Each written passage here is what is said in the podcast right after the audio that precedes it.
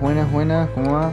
Bueno, vamos a darle inicio y abertura a este podcast que la idea se dio en un proyecto sociocomunitario de la materia Formación para la Vida y el Trabajo del, colegio. Bueno, eh, esto tiene el objetivo concientizar a los adolescentes y a los jóvenes sobre el tema del coronavirus. Nosotros sabemos que por ahí nosotros, los jóvenes hablo, ¿no? Nosotros los jóvenes no nos cuidamos lo suficiente para prevenir esto, para prevenir que nos infectemos, para prevenir los contagios, etcétera, etcétera. Muchos adultos nosotros nos tienen como los protagonistas de este coronavirus. Sabemos que es mitad, mitad, pues muchos se contagian trabajando, muchos se contagian en fiestas, otros se contagian en juntadas familiares, etcétera, ¿no? ¿Qué pasa? Que no por ahí no se ve mucho el debido cuidado que debemos tener, ¿no? Eh, nosotros tenemos que ser conscientes que, bueno, a nosotros en especial no, no sé si nos va a pasar eh, factura eh, el virus, ¿no? El COVID-19. No sé si nos va a pasar facturas en plan decir que nos van a internar, que vamos a estar muy heavy de parte de los pulmones, etcétera, ¿no?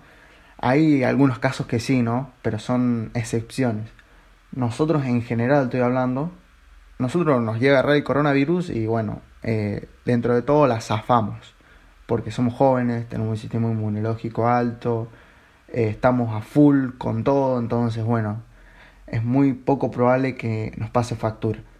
Pero ¿qué pasa? Nosotros si nos infectamos, vamos a contagiar a nuestros padres. Y por X motivo, nuestros padres eh, no son asintomáticos y también la pueden llevar a pasar bien, no pasa nada, o sea, de esa forma no tampoco no va a pasar factura porque nuestros padres también entre todos son jóvenes, entonces también tienen sistema inmunológico alto, entonces la pueden llevar a zafar en, en el sentido de llegarse a internar.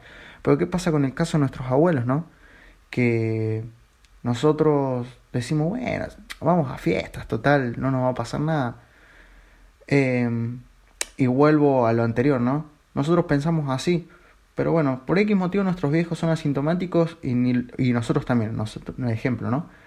Entonces por X nosotros decimos, bueno, ya está, total nosotros no, por ahora no tenemos el coronavirus, vamos a visitar a los abuelos, pero sí lo tenemos y no nos damos cuenta porque somos asintomáticos. Caemos en la casa de la abuela o el abuelo a almorzar con coronavirus y los contagiamos a ellos.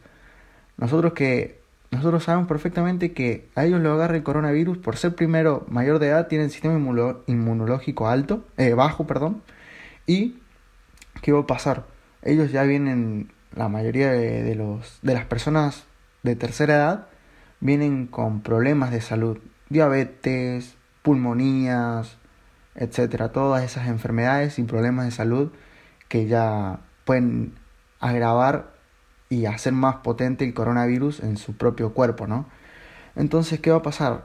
Que a nosotros, bueno, no nos va a pasar nada, nosotros vamos a las fiestas clandestinos tranquilos, no nos cuidamos en el cole, viste que por ahí en el colegio nosotros no usamos el barbijo, por, para comer algo nos, nos bajamos, etcétera, ¿no?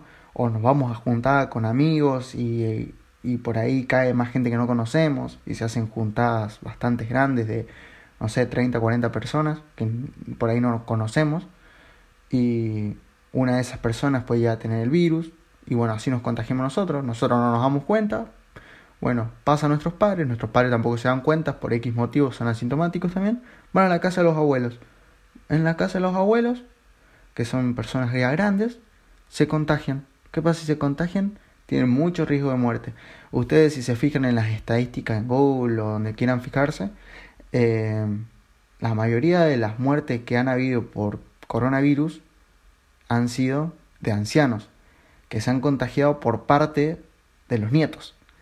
O sea, por eso digo que por ahí también va mucho la mano en nosotros los jóvenes. Si bien también los adultos se pueden ya contagiar, porque el laburo, también el movimiento de gente, etc.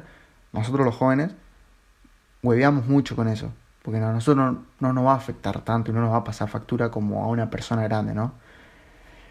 Em, entonces por ahí estaría bueno que nos, empecemos a cuidar más para cuidar a nuestros seres queridos, porque básicamente el, corona, el coronavirus no nos castiga a nosotros, sino castiga a la persona que más queremos o a una persona que amamos, ¿no?